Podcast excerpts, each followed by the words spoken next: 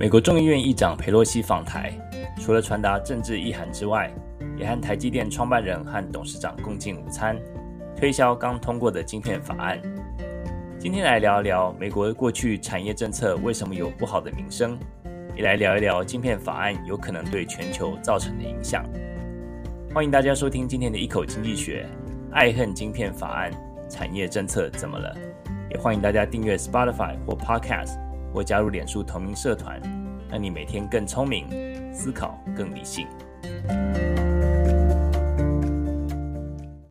Hello，大家好，台湾朋友晚安，美国朋友早安，欢迎收听八月六号星期六的一口经济学 Bite Size Economics，我是 Charles。这个节目是在每个星期六美国加州时间早上七点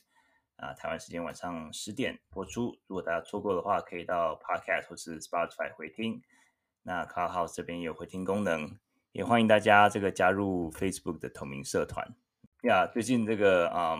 看到一些听友的评论，那谢谢大家这个在呃 Podcast 或是在这个 Spotify 上面这给我一些回馈呀，很像是录音设备需要改进，这个没办法，这个是一人这个独独角戏，所以说这个资金有限啊，大家可以爱心奉献一下。那还有一些人就说哦，标标题骗人，说什么安倍经济学那一集听了四分钟还没有听到安倍经济学啊，这个可能有些人是新的听友吧，那或者说就是没有看到我每一集的这个叙述。那我基本上就是呃，再再跟大家这个报告一下，就说每一集呢大概就是分上下两个部分，第一个部分通常就是回顾上周新闻，那每一周的这个标题呢，主要的主题是在下半部。那所以说就上分上下部分。那如果不想听我分析上周的新闻的话，那直接跳到下半部就好了。大家不要火气这么大。好，那就是呃，这个礼拜就是也蛮多新闻的。那我们就直接呃来讲今天的新闻。呃，可能我在讲有四则。呃，一个是在讲到经济大萧条啊，我们上礼拜讲到，这样下礼拜主题是经济衰退。那所以说可能稍微讲一下经济，没有讲到经济。呃，萧条，经济萧条到底是什么？什什么？呃，是什么呢？我们可以来稍微讲一下。然后第二则新闻就是，那也不算新闻了，就算算是上礼拜补充。第二则是这个七月份的非农就业指数，七月份非农就业指数星期五公布了。然后啊，第三则是美国降通膨法案，嗯，这个怎么美国还有这个法案，而且是还蛮呃蛮蛮这个重要的一个法案。那可是这个比较像是一个啊、嗯，叫做 rebranding，就是呃旧酒装新品的意思。那我们等一下来看。然后呃第四则新闻就是共军扰台，需要注意供应链断裂。这个是台湾的一个呃一个一个新闻分析。好，那我们来看呃第一则，这个算是一个上个礼拜补充吧。上礼拜我们有讲到这个经济衰退，然后还回顾一下美国从二战之后。的经济衰退的这个历史嘛，那我上一拜有讲到说，经济衰退是经济循环的常态，每这差不多平均每六年会发生一次，那每次维持的时间差不多是十一个月，差不多一年左右，这个当然是平均值啦。就像我上一拜有说的，这个都是每次的情况或是呃造成的这个呃起因都有所不同。那之后呢，就有人问我说，那呃常常听到这个经济大萧条。跟经济衰退，大萧条就是英文叫 Great Depression，或是 Depression。那呃，经济衰退跟 Recession 就是 Recession，这两个有什么不一样的？那嗯，特别是我们会想到说，想讲到经济大萧条，可能讲到这个美国一九三零年的时候经济大萧条，那很多这种历史历史照片，可能大家在街上排队等一些这个救呃这个救济的物资啊，还有银行挤兑啊这些情况。那其实严格来讲，就是嗯，经济大萧条并没有严格的经济定义啦。不过，一般的经济学者认为，经济大萧条就是很严重的经济衰退，就是当这个 GDP 惨跌超过百分之十。我们上礼拜有说经济衰退 （recession） 啊、这个尤其是美国在二战之后的这个 recession，平均 GDP 每次大概啊、平均大概跌百分之二到百分之五，其实就蛮严重了。那在这个一九三零年的经济大萧条呢，就是为期四年，然后整个美国经济收缩了百分之三十，所以那时候大家就是啊、是长期的这种啊、就是就是这种无力感，就是说整个政府也无束手无策，这样算是一个比较惨的情况。那就当时的这个公共政策来说，他们没有很快的这个财政政策来介入，那或是一个提供比较有效的这个货币政策来帮助美国经济。那当然和现在其实是不可同日而语了啦。那像后来这个财政政策的角色，就是政府的介入，那这个都是一个呃政府很常在这个经济衰退的时候使用的一些工具，在当时就比较没有呃没有这样子一个观念这样子。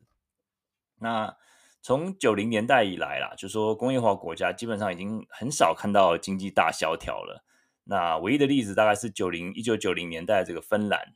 那时候啊、我上上诶是上呃上上集在讲到这个这个欧债危机嘛。欧债危机的时候，其实芬兰 并不是并不是使用欧元，但是但是他那时候就一起被拖下水。那时候 GDP 跌了百分之十四。然后又面临这个苏联，这九零年代苏联解体嘛，苏联又是芬兰那时候很主要、很重要的这个贸易伙伴，所以那时候这个啊，芬兰这个大萧经济经济萧条算是比较严重的。但是其实芬兰芬兰后来就在很短的时间内就痛定思痛，他们实行了很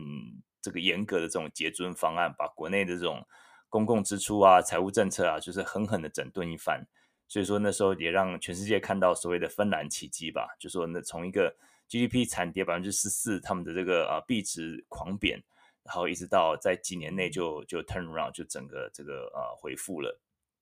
所以也是蛮蛮厉害的，就是了。对，所以说这个就是一个算是上礼拜补充吧，经济大萧条跟经济衰退的不同。那经济没有一个正确，没有没有一个呃正式的定义啦。不过一般认为就是经济萧条就是严重的经济衰退这样子。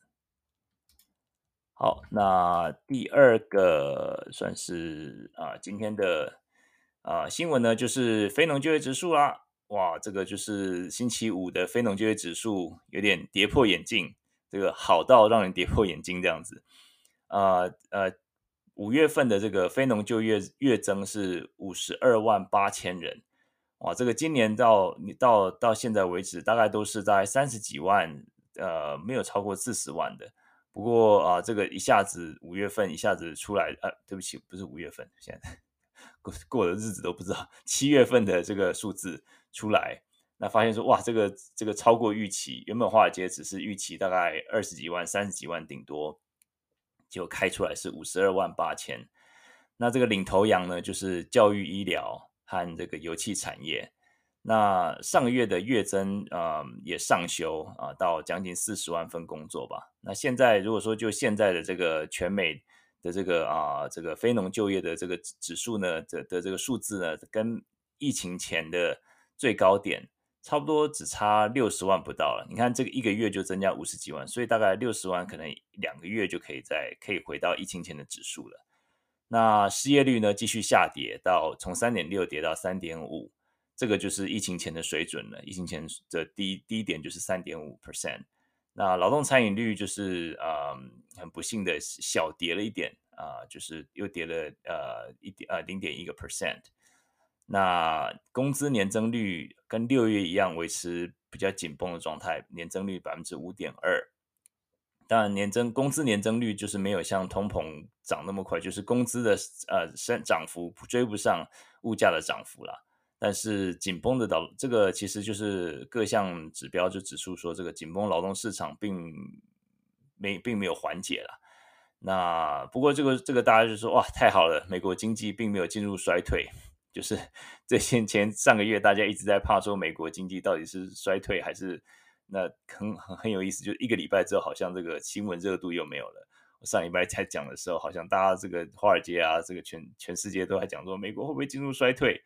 然后什么 IMF 说下调经济预测，那现在就是看到这个非农就业指数其实是相当相当的强劲的。那当然就是说大家很高兴嘛，但是那个鲍尔叔叔在你后面，他很火大，也不是啊，他就是在后面冷眼旁观了。为什么呢？因为就是说过热的这种劳动市场或过热的市场，就是跟目前联准会希望的方向是相左的嘛，所以说。嗯，基本上他们希望呃，劳动市场就是呈现像前今年二零二二年前几个月这样子，就是慢慢趋缓的状态。这个呃，差不多每每个月的月增差不多到三十几万、二十几万，然后慢慢就是维维持这样不温不火的状态。这样子就是让企业能够达到一个均衡，然后当就业达到一个均衡，就是这个啊工资不要过热这样子，那这样就是可以能够稍微抑制一下通膨嘛。那所以说像这样这么热的这个劳动市场呢，会不会是啊让这个联储会会呃就是在力道在九月份的这个会利率会里面加重它的升息力道呢？目前呃，预计市场预期是九月份应该会是升息两码了，就是比起像呃前两次呃五月这个七月呃六月跟七月的升三码来讲的话，可能会稍微力道会稍微呃稍微轻一点，但是这个其实都是比较啊、是目前的预测啦。当然就说接下来像这这次的这个啊、这个劳动数据是很亮眼嘛，如果说接下来的这个通膨指数，接下来下个礼拜要公布 CPI。啊、这个七月的 CPI 如果还是很走强的话，那或许就是增加了它这个啊升息三码的这个力道的这个机会几率啊。当然，就是还有几个时间，几个时还有一段时间了，那还有一些资料点要观察。所以说，这个对于啊这个啊联准会来讲，可能是一个让他们能够增让他们要增加啊利率的这个升息利率力道的这个一个新闻吧。那所以说，很多人就说好消息就是坏消息，为什么呢？就是说好消息就是劳动市场好消息，但是紧接着可能就是联准会他想要来这个抑制呃这样子一个过热的市场了。所以就是现在啊、呃，不过现在来讲就是也是言之过早了。那当然就是说，因为大家可能预期看到这么这么好的这个劳动市场，那这个十年公债殖利率也应声上扬。大家如果看这个数字，就在。八点半，八点半的时候，那呃，八点还是八点半的时候，就是公布这个数字的时候，一下子公债殖利率就是有一个很很大的一个跳，呃，这个跳升。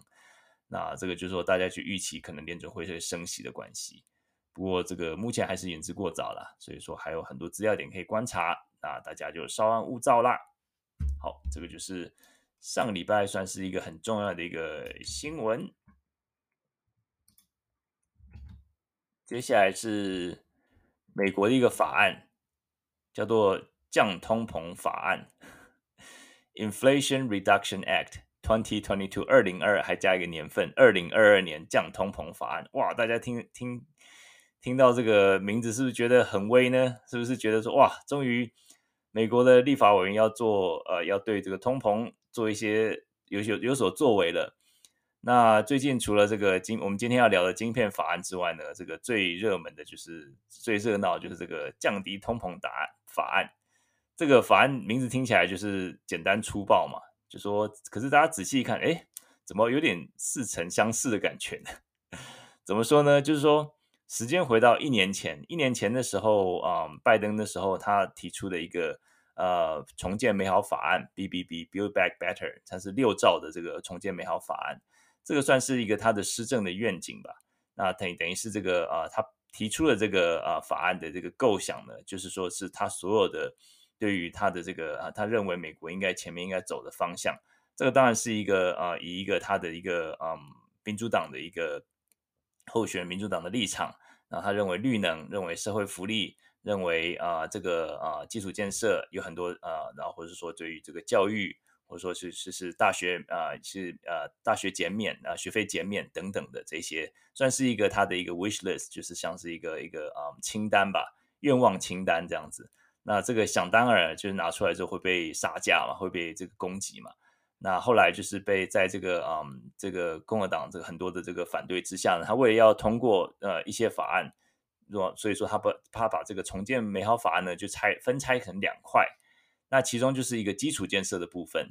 基础建设部分就是说是可以比较大家比较共识嘛。大家如果知道，还记得在这个密西根的这个 Flint 这个地方，他们就是因为水管里面的有铅，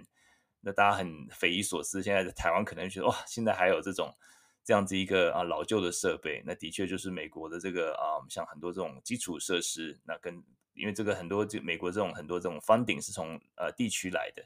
那如果说像是地方政府呢，他们的这个税收，他们税收是从房屋税嘛。如果这个地方的呃这个学区不好，那房屋房屋就是一直没有涨价，或者说大家不愿意搬进来的话，他这个房屋税就是一直这个翻顶就一直没有，然后他就没有钱来啊、修补这些基础建设这样子。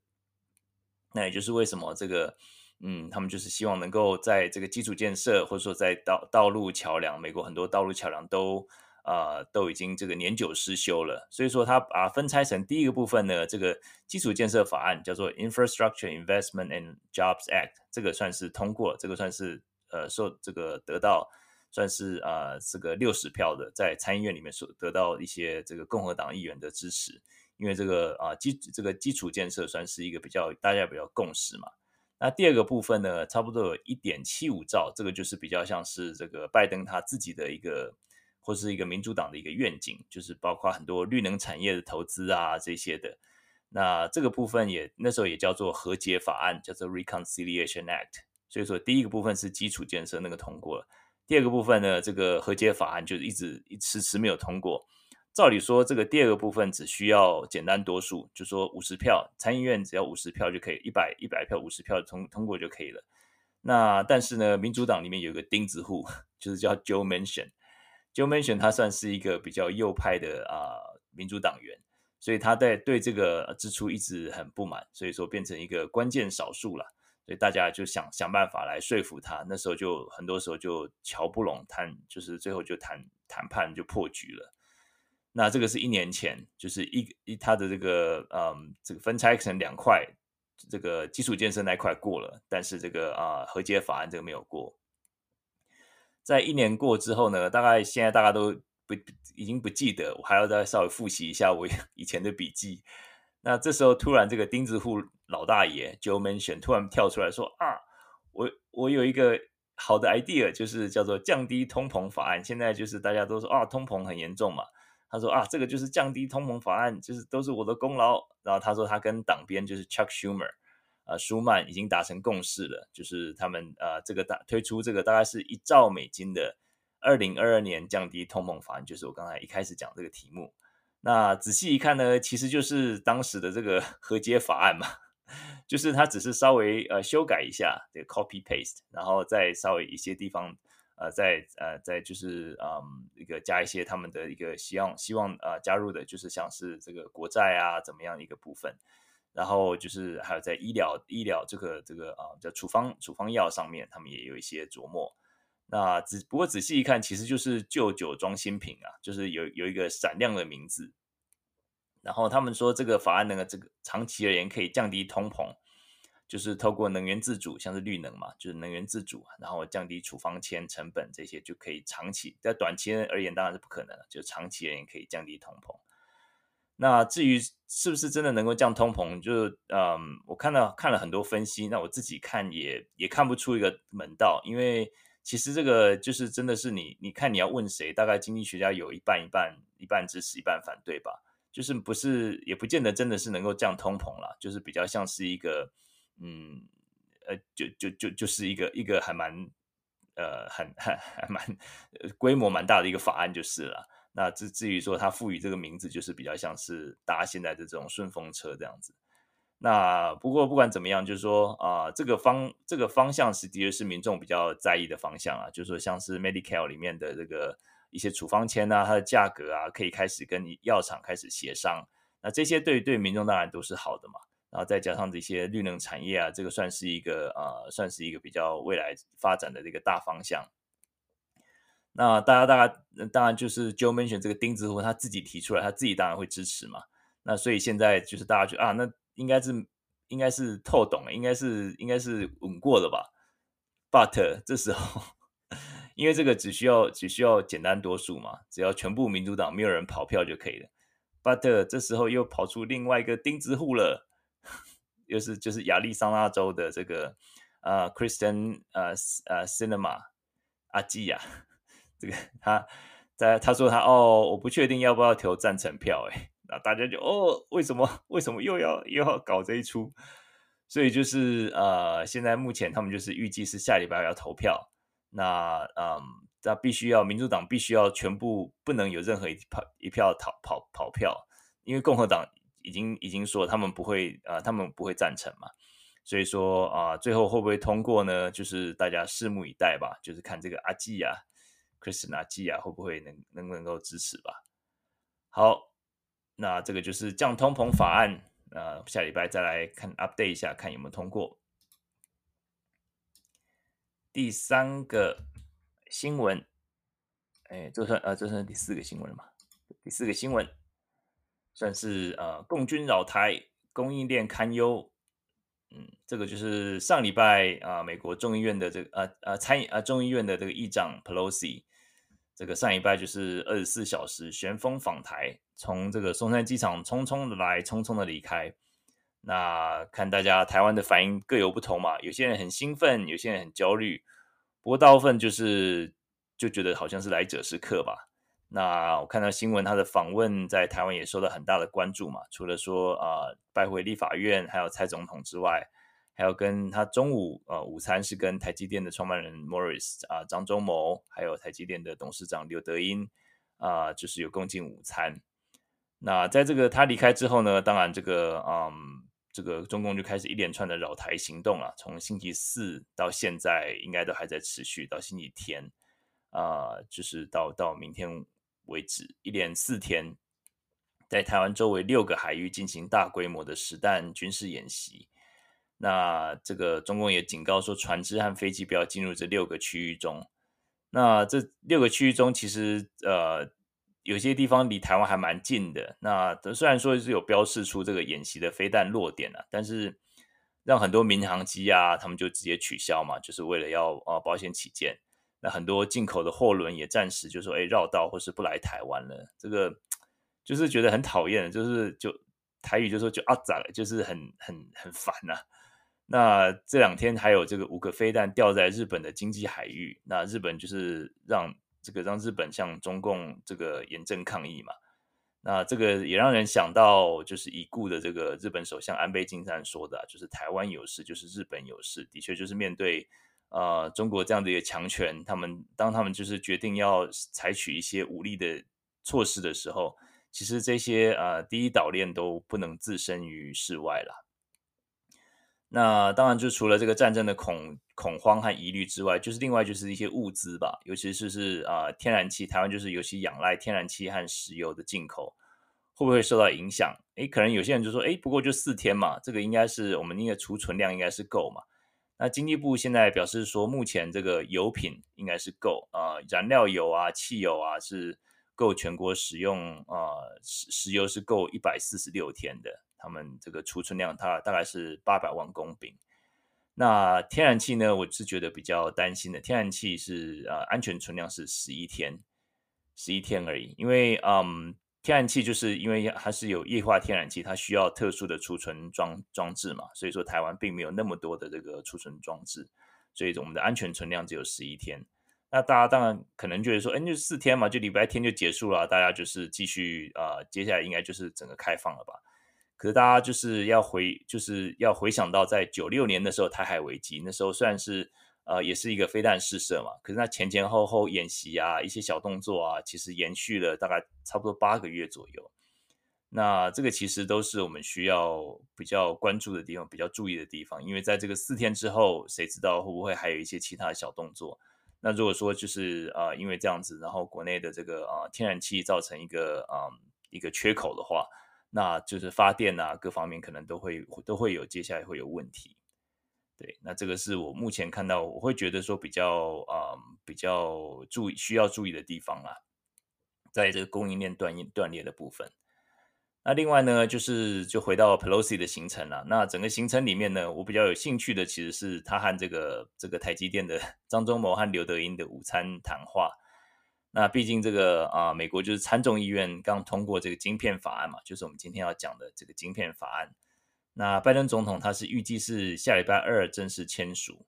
那佩洛西这个此行的目的呢，当然也是要稳固，就是来推销他这个法案。大家如果看到这个照片的话，这个嗯，他这个晶片法案的最后照片，就是他穿一个这种嗯算是深蓝色接近紫色的这种这个外套。然后他他真的也是蛮会配色的。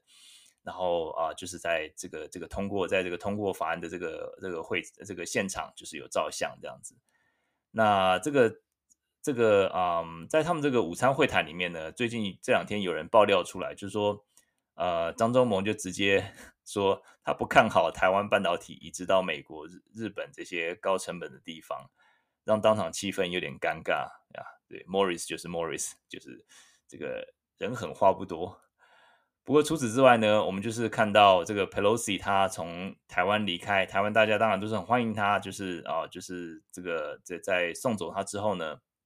他到韩国，那韩国总统尹锡悦竟然就是避不见面。那他是说他在度假，所以说避不见面。但是啊、我想一般说实在的，一般亚洲领导人很少说因为度假而错过跟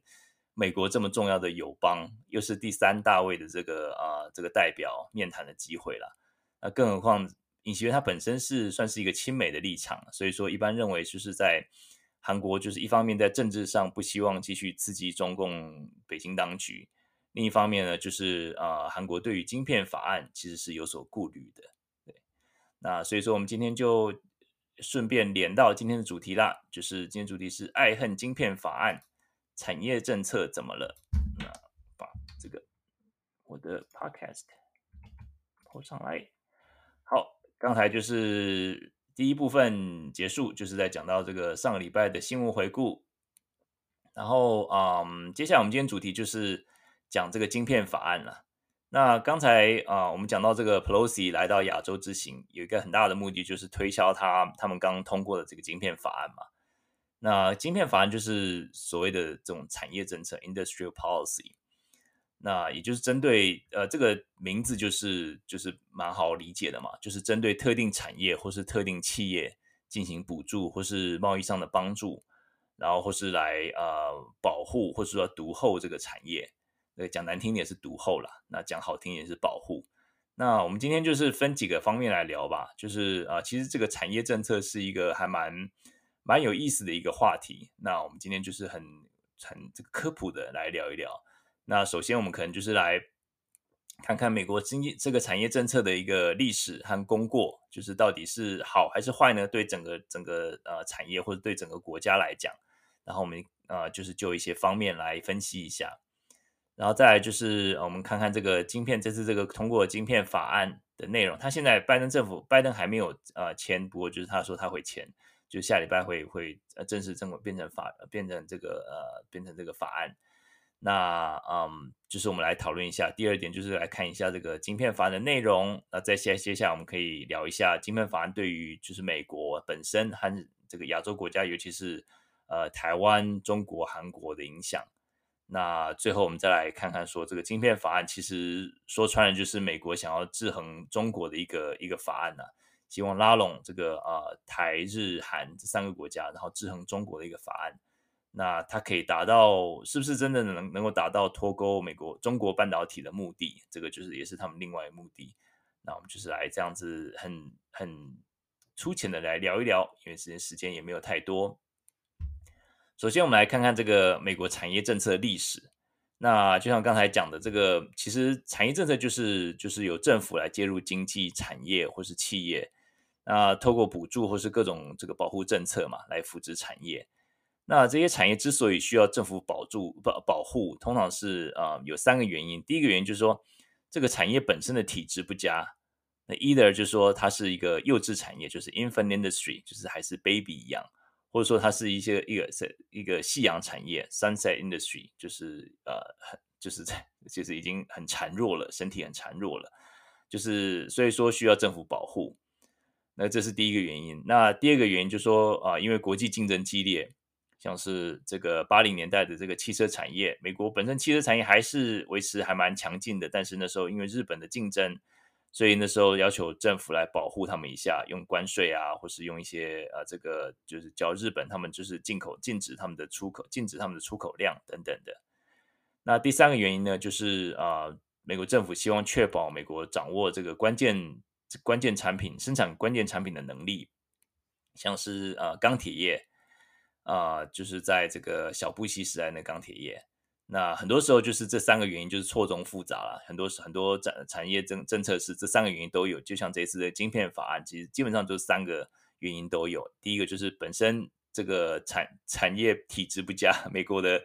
呃晶片基本上都是要靠进口的，这也就造成过去几年的这个呃供应链的问题，就是他们发现说哇，这个真的真的是不能把这种关键的这种。生产原料就是依赖这种啊，在这个其他的国家的这个啊，尤其在这种地缘政治这么敏感的情况下，然后再加上呃供应链的这个呃不确定性，那有可能就是这个一个关键关键的这个呃生产原生产这个零件就被掐着，那你就变成整个工生产线就停摆了。所以说，嗯，就是呃也是有可能，就是说呃这个这个晶片法也是因为国际竞争嘛，国际竞争基本基本上美国是没有什么竞争力的，在一些这个尤其是这种这个高高阶制成的这种晶片。然后第三个原因就是说，他们是这个，他们希望能够握有呃生产关键产品的能力。那美国的这个产业政策呢，就是说在嗯六零七零年代其实是很很流行的。那在后来九零年代之后还是有，但是就比较少了。因为就是说美国就是像我一开始说的，他对于产业政策的看法是比较负面的。这个名字啊，就是 industrial policy，大家一讲出来就哇，你是独后。你是这个呃，这个因为你的这个游说团体，你就是要这个特别这个补助某个企业这样子，因为就是嗯，本身美国是崇尚当然是市由市场自由经济嘛，或是小政府的这种精神，这个产业政策就是这个这样子跟他的精神有所违背。那再加上美国一天到晚就骂其他国家，就说哎，你们这个中国你不可以补贴你的半导体，那现在自己在补贴半导体。然后说欧洲，你不能补贴你的这个呃 Airbus 这个空中巴士这个啊、呃、这个啊、商业商用的这个啊、呃、飞机的公司，那自己也是在补贴自己的波音的。所以说，其实啊、其实九零年代之后比较少看到这这样子一个产业政策了。那当然还是有，像是太阳能太阳能板啊，或是一些比较小规模的，但是比较没有像这一次这个晶片啊、法案这这个这么大的规模的。那至于方法呢，就是说他们方法就是当然有可以直接补助啊，就是说透过投资或是补助啊、低利贷款或直接或者直接补贴这样子，或是透过我们刚才有提到就是关税壁垒啊贸贸易壁垒，就是对外国这个类似的产品课税，让国际的产品变得比较没有竞争力，让国内的一些比较孱弱的这种这个啊、呃、产业或是夕阳产业可以得到喘息。那就就啊。这个分析来讲，就是我们就回顾从六零年代、七零年代一直到现在，所有的这个产业政策到底是成功还是失败的呢？那其实如果是这个要分，要仔细再分呐、就是说，如果说只是单纯用关税或是贸易壁垒的方式，只是让外国的产品变得比较贵，本国的产品相对变得比较便宜，这样子的方式的话，通常是失败告终的。所谓失败，意思说，可能你。不仅不仅没有保护到你自己本本国的产业，可能短时间内有，可是你对于这个本本国的产业的体质并没有提升，对他们的这个啊、本身的研发能力也没有提升，只是完完全全用政府的手在介入，让这个扭曲这个价格。那另外这个也是一个，因为你这个这样子扭曲价格之后，你国内的呃消费者就必须要付比较高昂的一个啊、一个一个费用嘛。就说这个消费者剩余就会被增加，呃，消费者剩剩剩余就会就会减少很多啊。所以说，如果说是用关单纯用贸易壁垒这种方式，其实是啊、国内消费者买单，然后对国国内的这个产业并没有太大帮助。那通常是如果说透透过啊、研发或是投资这样子一个嗯方式是比较有成功的例子，因为毕竟研发就可以带动就业嘛，也可以改善这个企业本身的体质。那另外，另外就是投资的诱因，也可以吸引国际厂商来美国投资设厂。那就是举些例子好了，就是说这个啊、从这个在产业，如果说就在 Peterson Institute 在彼得森研究中心有一份报告，它是就三个方面来分析，就说产业政策呢，就是呃，在这方面，在三个方面到底产业政策是否是成功的？第一个是说，在产业政策之后，产业是否变得有更有竞争力？第二个是这个产业政策是否有创造或是留住工作，就是他的工作这个创造，就是我们很多时候就说，哎，把这个这个工作在呃，在那时候川普在呃选举的时候很最常说就是说，这个外国人抢了我们的工作，就是这些工作这个产业跟政策是否有创造或是留住美国的工作。第三个方面就是产业科技是否进步，就这是三方面来讲。如果就三方面来看的话呢，就几乎所有的这个贸易壁垒这种产业政策都不及格，像是小布希时代的这个关税，呃，钢铁关税啊、还有呃，在这个七零年代、八零年代这个纺织业的这个啊、关税，还有配额 quota，那还有这样比较近期的这个太阳能板，这也算是一个不及格的。这个产业政策。那嗯，一九八六年的这个半导体反倾销法案，那时候是对日本，他们是认为日本他们是在倾销他们的半导体对美国，这些啊、就是用贸易的这种方式，都是呃，都是算是不及格，在这三这这三个方面来讲。那比较好一点的这个产业政策呢，就是像是汽车产业的补助和保护，在八零年代的时候，那时候也创造很多工工作机会。嗯，在八零年的时候被日本追着打的这个汽车产业，那时候就是有一个，因为这个这样子的补助或是一个，嗯，这个在他们的这个研发方面有啊有投资，所以说让他们能够有稍微有点喘息的机会，所以说这个算是一个呃，算是呃，算是勉勉强及格的一个一个产业政策啦。那就是在比较好的产业政策呢，最好的应该就是一些科学园区。啊、那像是北卡有一个 Research Triangle Park，我那时候一直在那边呃待了九年，呃，想要知道为什么待了九年，呃，这呃待了七年呢、后来两年是移来加州了。我想要知道为什么待了九年，就回去听老师的这个呃悲惨这个留学遭遇吧。那不过那时候 Research Triangle Park 就是那边主要是那边有三个大学嘛，就是呃 UNC Chapel Hill。北卡的教堂山分校，还有这个杜杜克大学，还有这个呃北卡州立大学，这三个三个大学就是提供了他们的这个呃人才。然后啊、EPA 环保署的这个总部也是在 Research Triangle Park，所以那边主要是三个城市，就是 Raleigh 啊、Raleigh Durham 跟跟 Chapel Hill 这三个，就是也是一个像像是一个研究三角这样子。这个算是一个很好的一个啊、产业政策。然后呢，国防高等研究计划署 DARPA。这个也是一个很好的一个啊，这是美国国防部专门研发军用高科技的行政机构，这些都算是比较成功的产业政策。对，那我们就很快的回复回顾一下这个美国产业的历史啦。所以产业政策的历史，所以说基本上大家虽然说啊闲归闲，对不对？对，口嫌体正直，还是做还是做。六零年代、七零年代是最频繁的。但是到近年来还是有看到的，但是这个晶片法案算是一个最呃比较最近年来比较大规模的。那当然就是我们也稍微回复回顾一下，到底啊、产业政策到底是功还是过，这个到底是怎么样来平衡呢？那当然是有功有过啦。不过如果说你能够创造好的工作机会，你可以啊、造成这个产业的这个本身的啊、这个技术进步，然后它的啊。呃呃，它的这个更有竞争力的话，那或许这个是一个好的产业政策。那我们接下来就来聊一下这个这次这个晶片法案的内容好了。那在这个几个礼拜，这个通过这个晶晶片法案，就是也是这个唤醒了这个美国沉寂一段时间的这个产业政策啊。那现在忽然有很多人就在讨论这个产业政策了，而且这个晶片法案呢，这个一下手就是五百三十亿美金的力道，算是也是蛮厉害的。那主要的原因就是说，过去啊，主要这个目的啊，是希望半导体制造回到美国，那也提高美国的自制率。那过去两三年的这个供应链瓶颈嘛，那很多时候就有几个例子，像是美国车厂 Ford 跟 GM，他们过去两三年很多时候就被迫啊停工，从几天到好几个月，因为就是关键晶片没有办法如期到货嘛。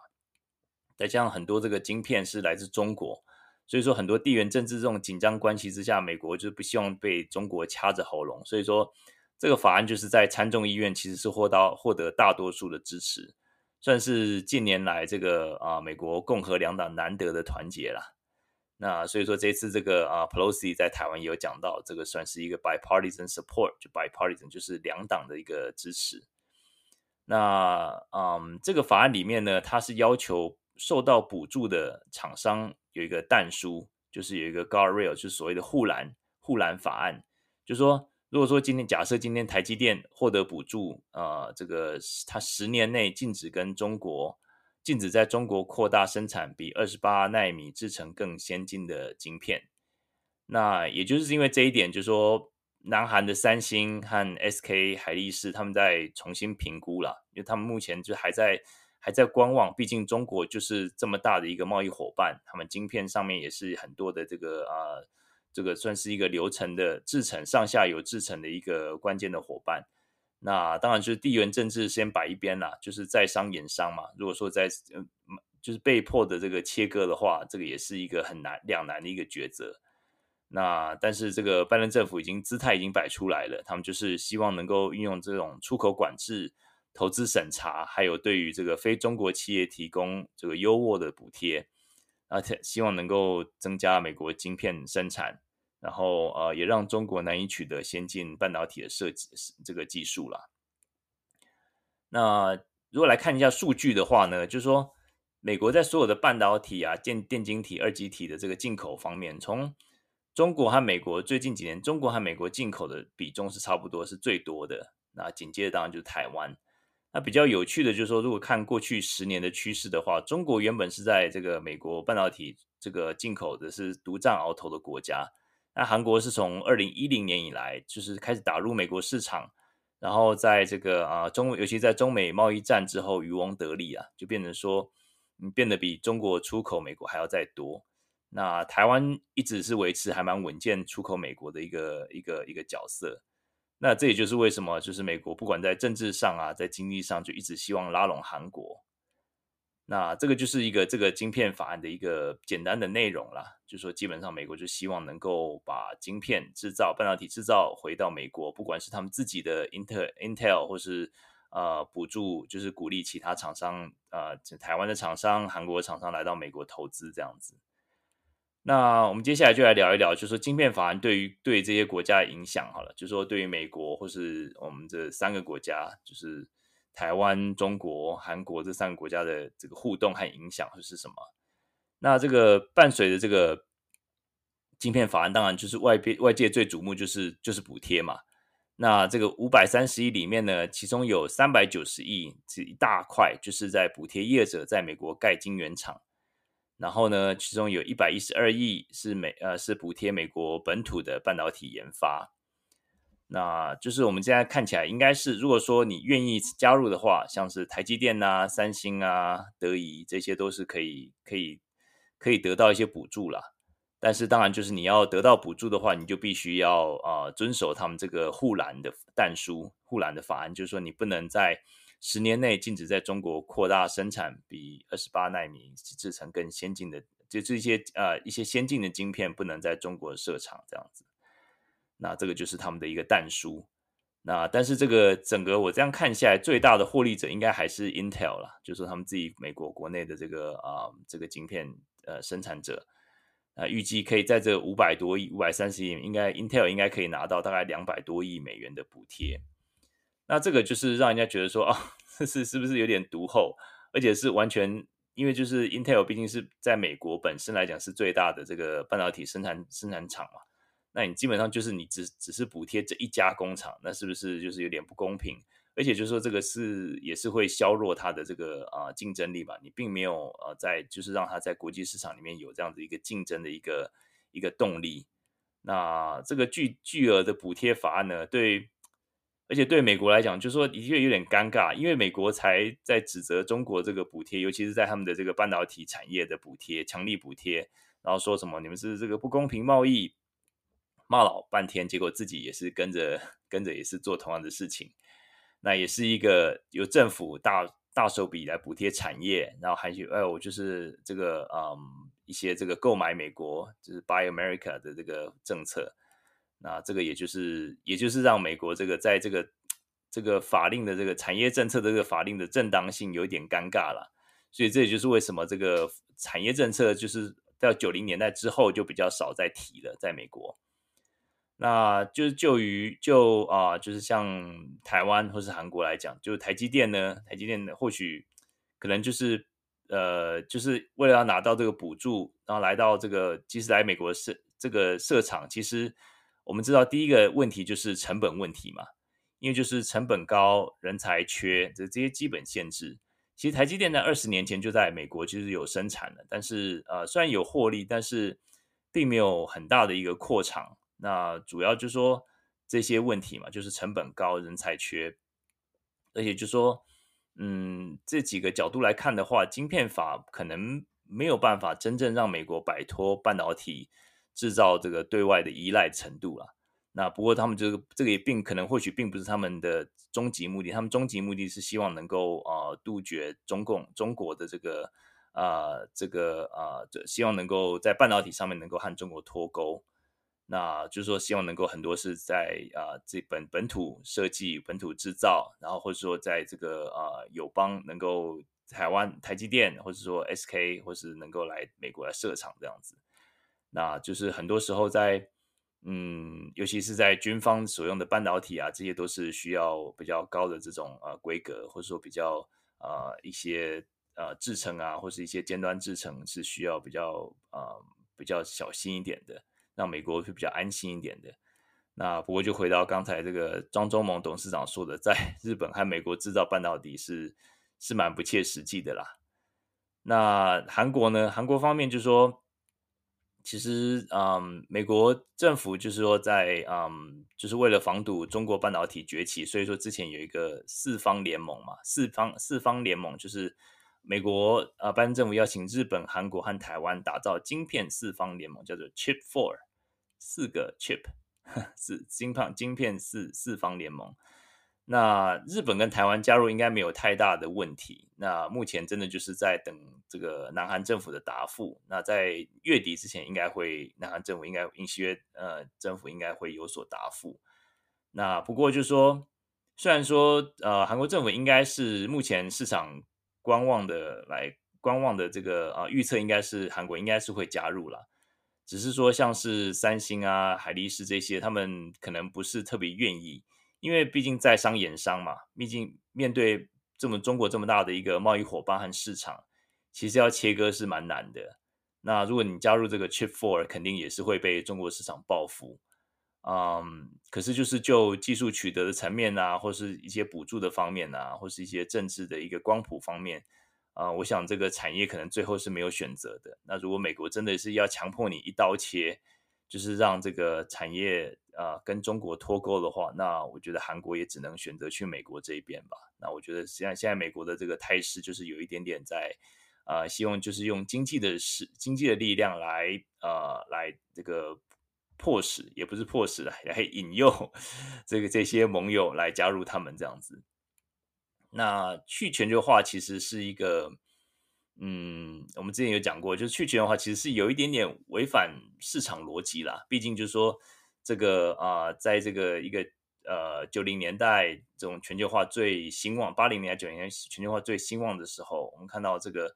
产品可以就是呃畅通无阻的从各每个国家流到每个其他国家，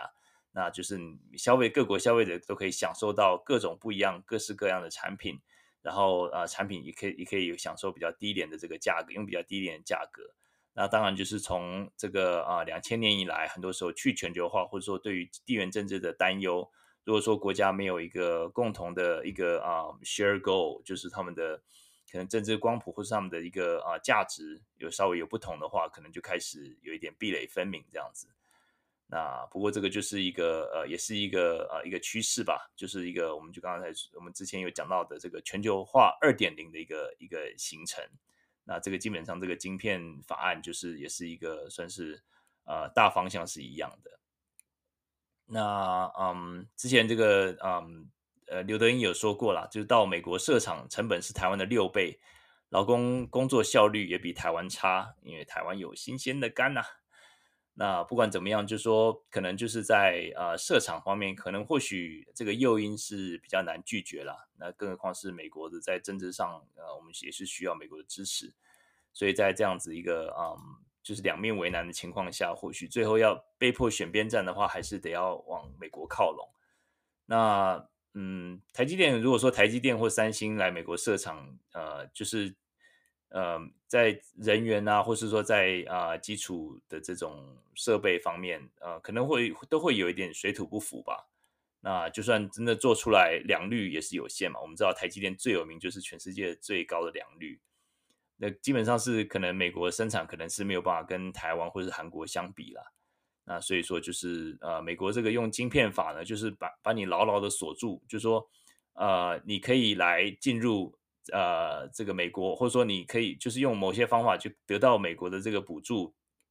财务的补助，但是我把你这个围墙围起来，就是围在这个第一岛链，我以前这个围墙是围在太平洋中间，就是美国跟亚洲国家的这这个这个壁垒分明。现在我把你围墙隔在这个第一岛链，就是韩国、日本、台湾，这个你把你围墙围在这边，把中国隔在外面，就是来牵制中国了。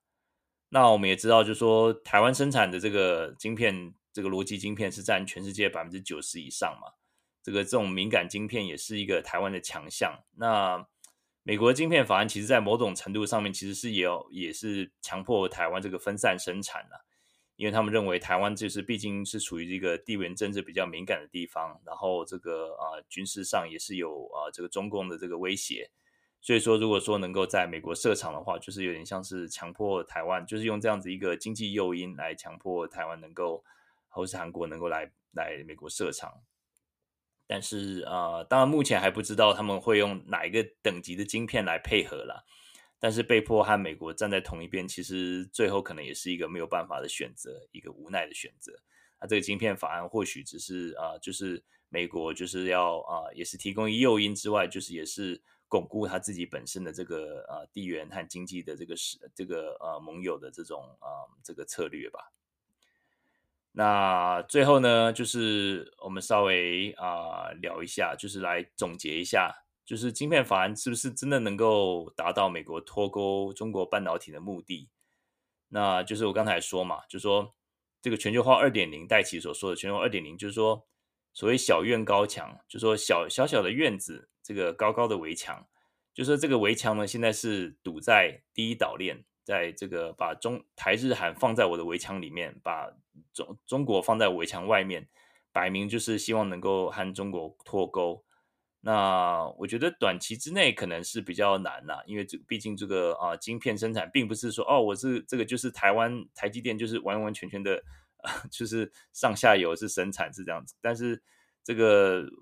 这个如果说从这个 IC 上下游，包括设计、制造、封装、测试，这个这个这么多部分紧密配合，其实是一个是一个亚洲国家的这种优势啊。那你现在要跨海，就是跨洋，然后又造，然后你又要硬是要跟中国切割的话，那其实会有很多的这种真的实际面的一个一个挑战了。那另外就是说，大部分经济学家就是对于这种。这个美国大手笔投资在这个他自己已经算是一个非比较力，或是一个在美国算是一个夕阳产业的啊这样子产业，算是比较多存疑啦。因为就是说，一方面就是像我们刚才讲的嘛，就是美国向来以自由市场机制为傲，这个你现在做的就是跟中国做的是一样嘛。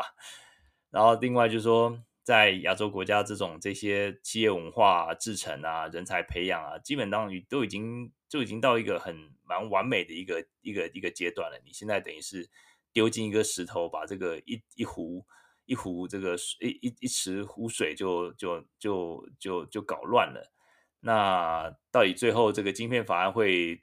会增加多少变数呢？那另外就是说，嗯，美国这些钱丢下去会不会变成打水漂？那最后呢，就说。就是在你强迫人家选边站的时候呢，就说，呃，你必须要跟呃美国的利益如果靠拢的话，当然就是是当然就是会比较啊、比较容易嘛。但是很多时候企业或是本国的利益不见得永远和美国对齐嘛。所以说，我觉得嗯，其实就是就过去的产业政策啦，那很多时候都是以一种失败告终。那当然，我们是希望就是这个啊、在这种地缘政治啊，在多层多重的这种考虑之下啊、希望是因为毕竟就是台湾的这个这个算是半导体产业嘛，所以说当然是希望能够台湾能够要啊，仅、这个步步为营。不过在美国这样子一个很多时候这种经济强势的影响之下，很多时候你也不不得不选边站啊、不过不管怎么样，就是我想美国的战略目的应该是达到了啦。那所以说就是嗯，这个呃，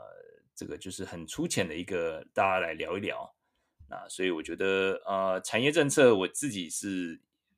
一般经济学家是认为产业政策是比较不喜欢产业政策啦。但是这个晶片法案现在大家都是在聊，那所以说就是嗯，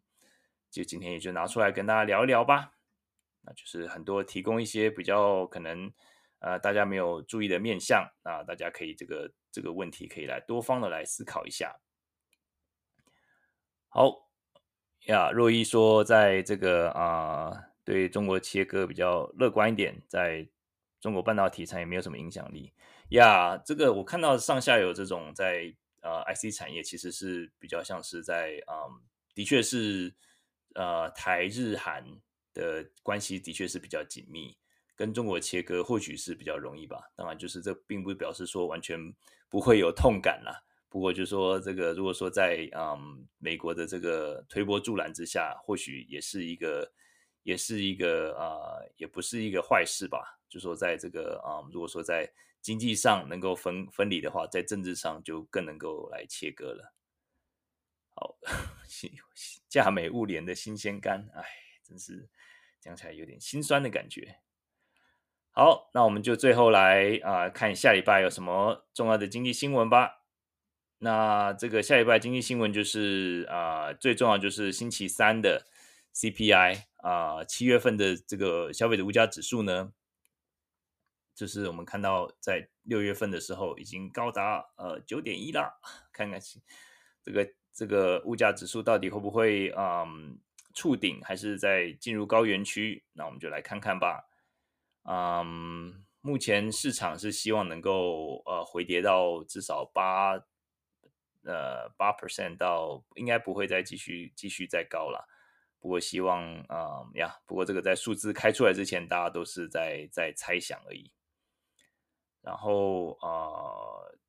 这个首次就呃，这个讲一下，每个礼拜四有公布啊、就是首次呃领失业救济金的这个人数。那最近几个礼拜就是数字好像开始开始升高。像上个礼拜四是啊、首次领首啊首领失业救济金的人数是两二十六万五千，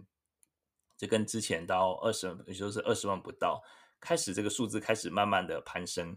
那这个数字当然就是只是一个算是一个啊、比较及时的一个高频率的一个数字吧。那当然就是要配合着这个非农就业指数一起来看。那这个或许是一个啊、缓步的上升，或许是呃联准会的这个升息的一个影响。